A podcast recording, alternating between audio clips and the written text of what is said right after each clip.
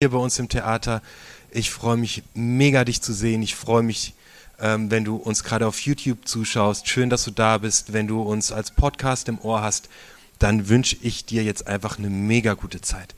Ich bin relativ entspannt, obwohl ich aufgeregt bin vor dieser Predigt, auf die ich richtig Bock habe. Ich hatte am Freitag ultra viel Stress. Ich hatte Arbeit für acht, neun Stunden und drei Stunden Zeit und noch Krisengespräche dazwischen und dann habe ich mich in die Ecke meines Büros gesetzt, im Schneidersitz und habe den ganzen Stress äh, Gott erzählt. Und ich habe einfach so, ich sag's mal so frei, so eine Stimme, eine leise Stimme in meinem Herzen gehört, die hat gesagt, Jan, weißt du was, am Freitagabend musst du predigen, ich werde da sein, alles wird gut.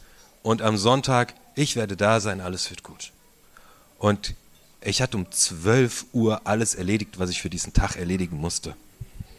Dann habe ich Däumchen gedreht. Das war richtig geil. So langsam habe ich noch nie meinen Laptop zugeklappt. Ich musste richtig Zeit schinden. Ja. ähm, mein Sohn, äh, eins meiner Kinder, liebte Fußball über alles. Wenn der einen Ball gesehen hat, gab es nichts anderes, als diesen Ball zu nehmen und den zu schießen. Und ich meine, er konnte es auch echt besonders gut. Das erste Wort, ähm, das er gesagt hat, vor Mama und Papa war Ball. Ja, das war sein erstes Wort. Er hat, wir haben im Garten, der hat, wo der hingekommen ist, hat der Fußball gespielt. Und dann kam dieses Wochenende, an dem wir bei Freunden waren. Und natürlich, was machen wir? Es wird Fußball gespielt und er hat mit den großen Jungs Fußball gespielt. Die waren 12, 13, 14 Jahre alt und er war im Tor, weil im Tor war er ganz besonders gut. Und ich sehe, wie dieser Lederball auf mein Kind zufliegt und gegen seinen Arm fliegt und er fliegt um. Eine halbe Stunde später lag er im Bollerwagen, hat über Schmerzen geklagt, ist mitten am Tag eingeschlafen und wir sind ins Krankenhaus gefahren und ähm, ja, sein Arm war einfach gebrochen. Und ab diesem Tag hat er fünf Jahre lang kein Fußball mehr gespielt er war fünf, als er den Arm gebrochen hat beim Fußballspiel. Und er hat fünf Jahre lang kein Fußball gespielt. Am Freitag habe ich ihn von der Schule abgeholt. Und er kam nicht zu mir spaziert oder gehüpft, er kam gerannt.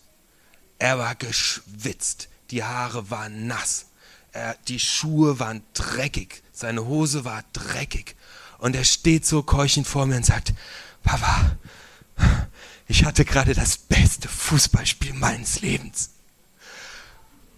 Und ich dachte, what? Wie geil.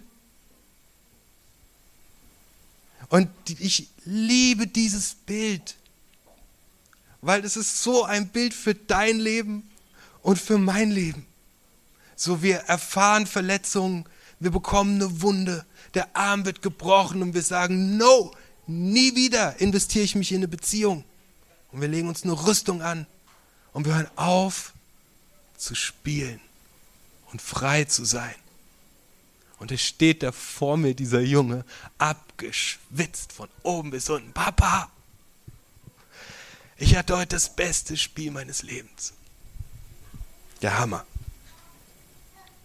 Ich will mit dir heute auf eine Reise gehen und ich wünsche mir, ähm, dass du berührt wirst, dass Gott dich heute berührt. Mich hat diese Predigt sehr berührt und dass du aufs Spielfeld kommst.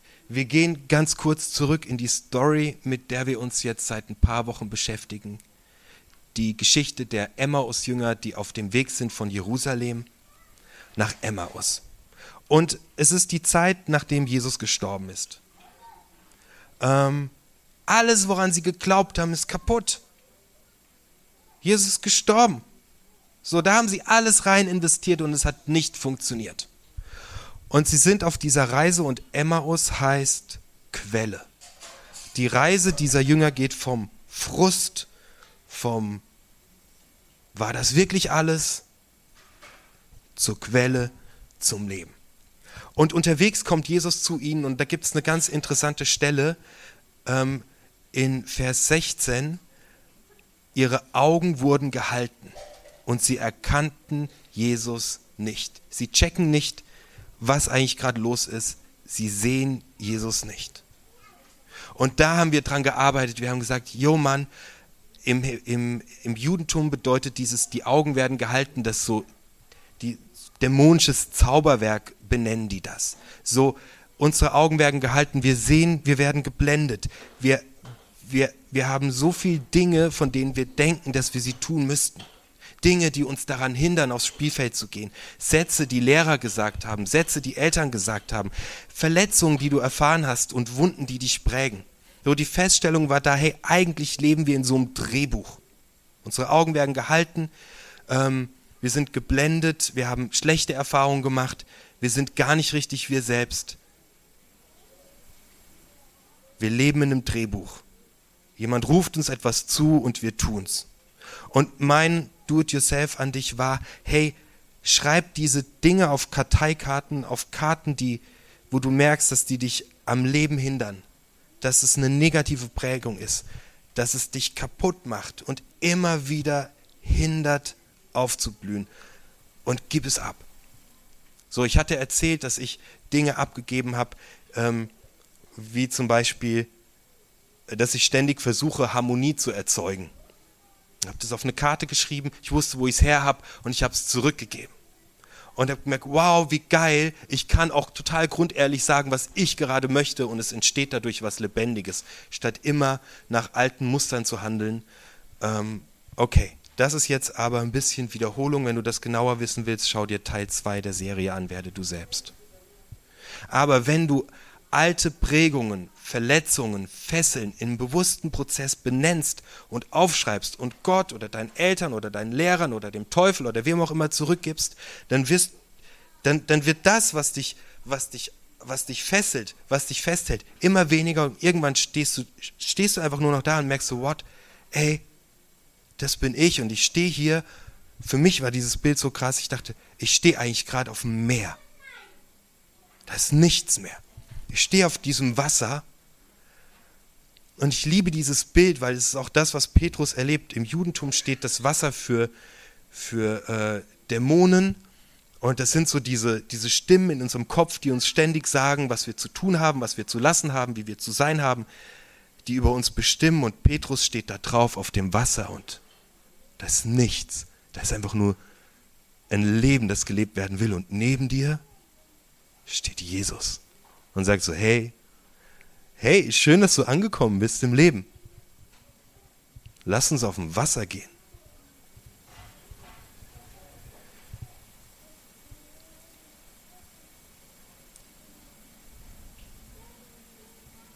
Wenn du diese Do-it-yourself-Übung mitgemacht hast, vielleicht stehst du mit mir auf dem Wasser.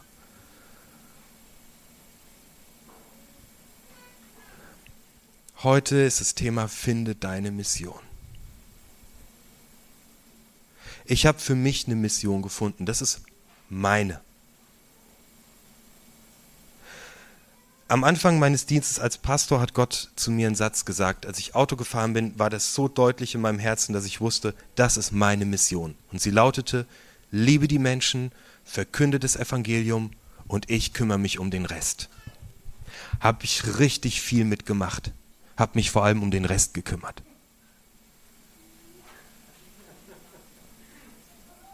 Ja, zehn Jahre lang. Jetzt stehe ich am Morgen auf und meine Mission für einen Tag ist, Gott, lass mich heute einfach ich selbst sein. Das ist meine allererste Mission. Ich stehe aus dem Bett auf. Meine Mission ist heute einfach ich selbst sein. Wenn ich das schaffe, ist mega viel gewonnen für mich und für alle Menschen um mich herum. Und dann ist meine zweite Mission, liebe die Menschen. Ich liebe das, diese Mission zu haben, weil ich merke, wie glücklich es einen macht, wenn man eine Mission hat. Ich, ich brauche ja nur Menschen anlächeln und ihr kompletter Tag ändert sich. Also wenn, also ich stelle mir das so vor, ja, dass ich auf dem Weg zur Arbeit jemandem begegne und diese Person läuft so durch die Gegend, so äh, Montagmorgen. Ich lächle die an und sage fröhlich guten Morgen. In meiner Fantasie hat diese Person ab dem Moment einen komplett anderen Tag. Finde ich gut.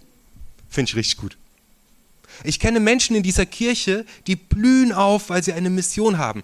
Entschuldige bitte, ich nenne dich jetzt namentlich. Zum Beispiel gibt es hier eine Person, die heißt Doris.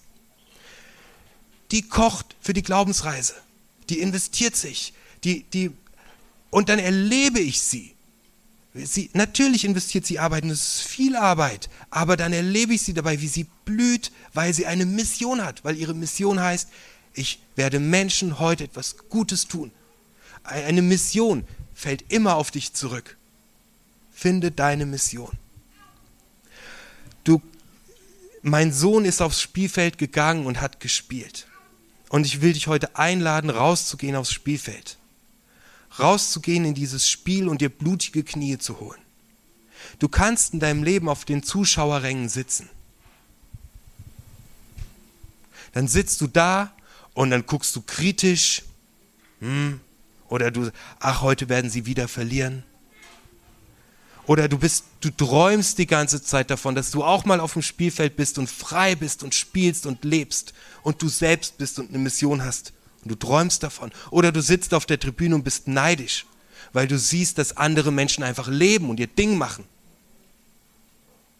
Oder du bist so ein richtiger Fan und du vergötterst die Menschen, die da spielen. Hey, wir schaffen uns heute Stars, weil wir alle unsere Sehnsüchte, das, was wir uns nicht trauen, projizieren wir auf, auf Stars und vergöttern sie.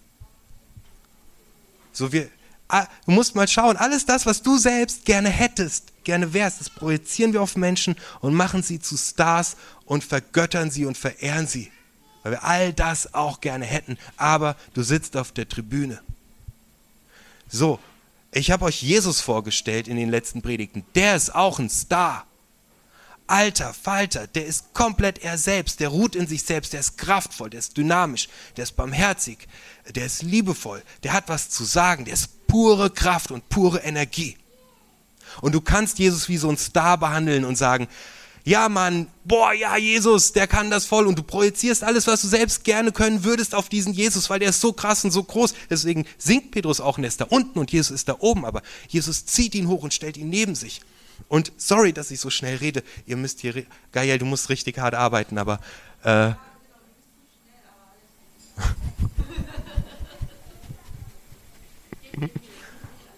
okay.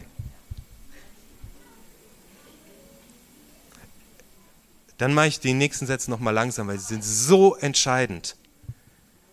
Jesus sagt, wer mich sieht, wenn du dir diesen Jesus anschaust, wie kraftvoll der ist, wie der lebt, wie der pure Energie ist, wie der tanzt und kämpft. Ähm, Jesus sagt, wer mich sieht, wenn du mir in die Augen schaust, dann siehst du den Vater, dann siehst du Gott. Und Gott hat dich zu seinem Ebenbild erschaffen. Das heißt, wenn du Jesus anschaust, siehst du dich selbst. Okay? Das bist du.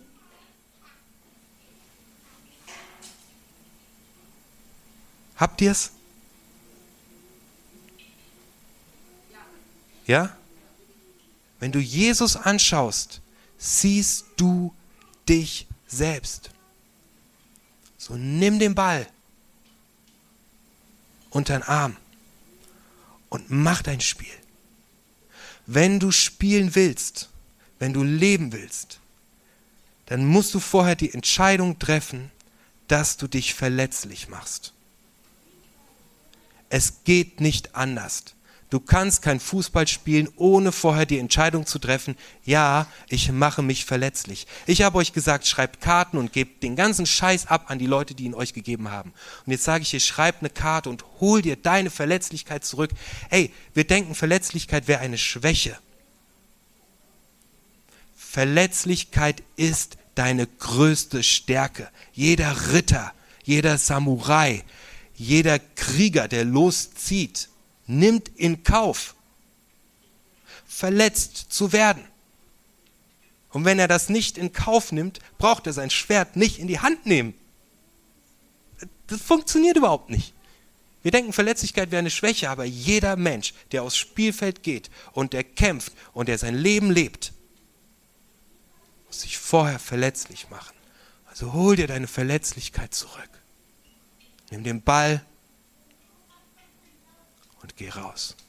Wenn du gesagt hast, ich werde keine neuen Beziehungen mehr anfangen, weil ich bin so bitter verletzt worden und du hast dir eine Rüstung angezogen, zieh sie aus. Weg damit.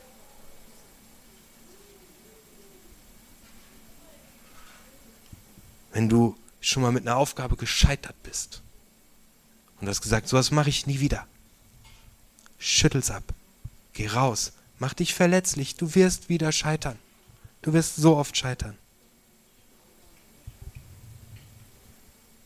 Das Erste, wenn du deine Mission haben willst, ist, hol dir deine Verletzlichkeit zurück.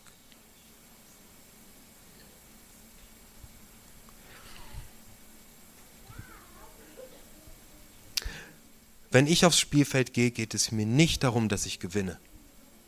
Ist mir so egal, wie dieses Spiel ausgeht. Aber ich spiele. Ich spiele. Mit anderen zusammen. Wie abgefahren wäre das, wenn Manager, Handwerker, Erzieher, Lehrerinnen, oh, ich habe das alles nicht gegendert, ManagerInnen, HandwerkerInnen, LehrerInnen, ErzieherInnen, PastorInnen, morgens auf die Knie gehen neben ihrem Bett und sagen, Gott, lass mich heute meine Mission leben. Ich selbst sein, Menschen lieben. Und jetzt kommt das, was du in deinem Leben einfügst. Eine, ich möchte dir drei Punkte nennen, die für mich eine Mission ausmachen oder Fragen, die ich mir gestellt habe, wie du deine Mission finden kannst. Das erste ist, empfindest du, wenn du es tust, Freude? Macht es dir Freude? Was ich vorwegschieben möchte ist, es kann sein, dass du heute aus dem Gottesdienst rausgehst und sagst, ich muss kündigen. Ich brauche einen neuen Job. Es kann auch sein, dass du einfach dein Mindset veränderst in dem, wo du gerade arbeitest. Oder es kann sein, dass du beginnst, etwas zu tun, was du bisher noch nicht getan hast.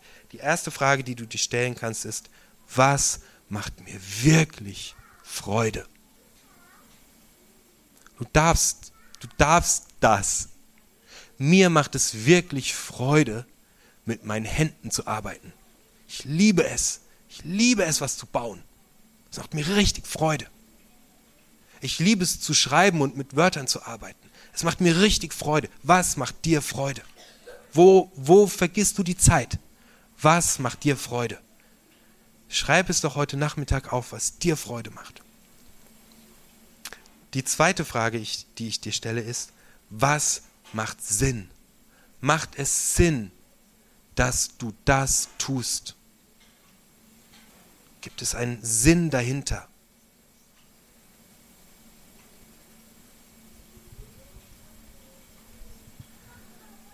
Wenn Freude und Sinn zusammenkommen, entsteht Leidenschaft. Also wenn ich, ich liebe das zum Beispiel fürs Radio zu schreiben, dann habe ich, ich liebe es. Es macht mir Freude, Texte zu verfassen. Und es macht einfach mega Sinn, weil es wird ausgestrahlt. Da bin ich in meiner Mission. Da bin ich auf dem Spielfeld. Also, was macht dir richtig Freude? Und macht es richtig Sinn?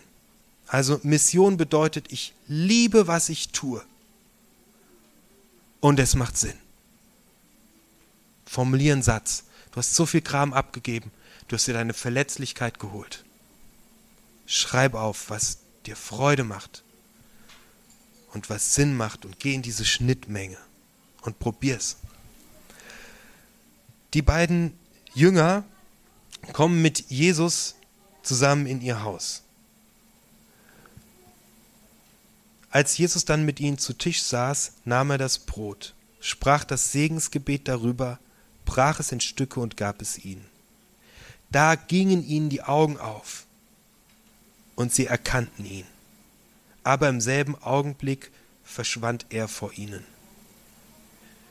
Sie sagten zueinander, brannte es nicht wie ein Feuer in unserem Herzen, als er unterwegs mit uns sprach und uns den Sinn der heiligen Schriften aufschloss, und sie machten sich sofort auf den Rückweg nach Jerusalem. Als sie dort ankamen, waren die Elf mit allen übrigen versammelt und riefen ihnen zu, Ey, der Herr ist wirklich auferweckt worden. Er hat sich Simon gezeigt. Da erzählten sie ihnen, was sie selbst unterwegs erlebt hatten und wie sie den Herrn erkannten, als er das Brot brach und an sie austeilte. Brannte es nicht wie Feuer in unserem Herzen, als er unterwegs mit uns sprach und uns den Sinn der heiligen Schrift aufschloss.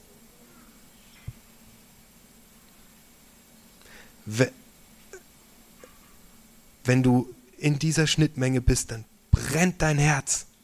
Wenn Jesus, wenn du Jesus nicht mehr als Star siehst, sondern verstehst, dass Jesus dir zeigt, wer und wie du bist und dass du, dass du dran bist, aufs Spielfeld zu gehen, dann brennt dein Herz. Ich lade dich ein, geh raus aufs Wasser. Wenn du all diese Übungen noch nicht gemacht hast, schau dir die anderen Videos an. Geh raus aufs Wasser. Gib alles ab und steh einfach auf dem Wasser mit Jesus. Und dann fang an, auf dem Wasser zu gehen und erlaube dir jetzt neu zu denken, was macht mir Freude und was macht Sinn. Und investier dich und stelle fest, wie deine Mission, wie bei Doris, wie bei mir, positiv auf dich zurückfällt. Lach die Menschen an. Verbreite Liebe, wo du nur kannst. Wenn du deiner Seele erlaubst, sich auszudrücken, dann leuchtest du.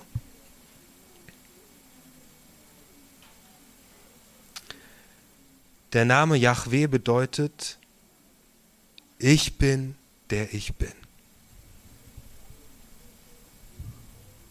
Und das darfst du für dich in Anspruch nehmen. Ich bin, die ich bin.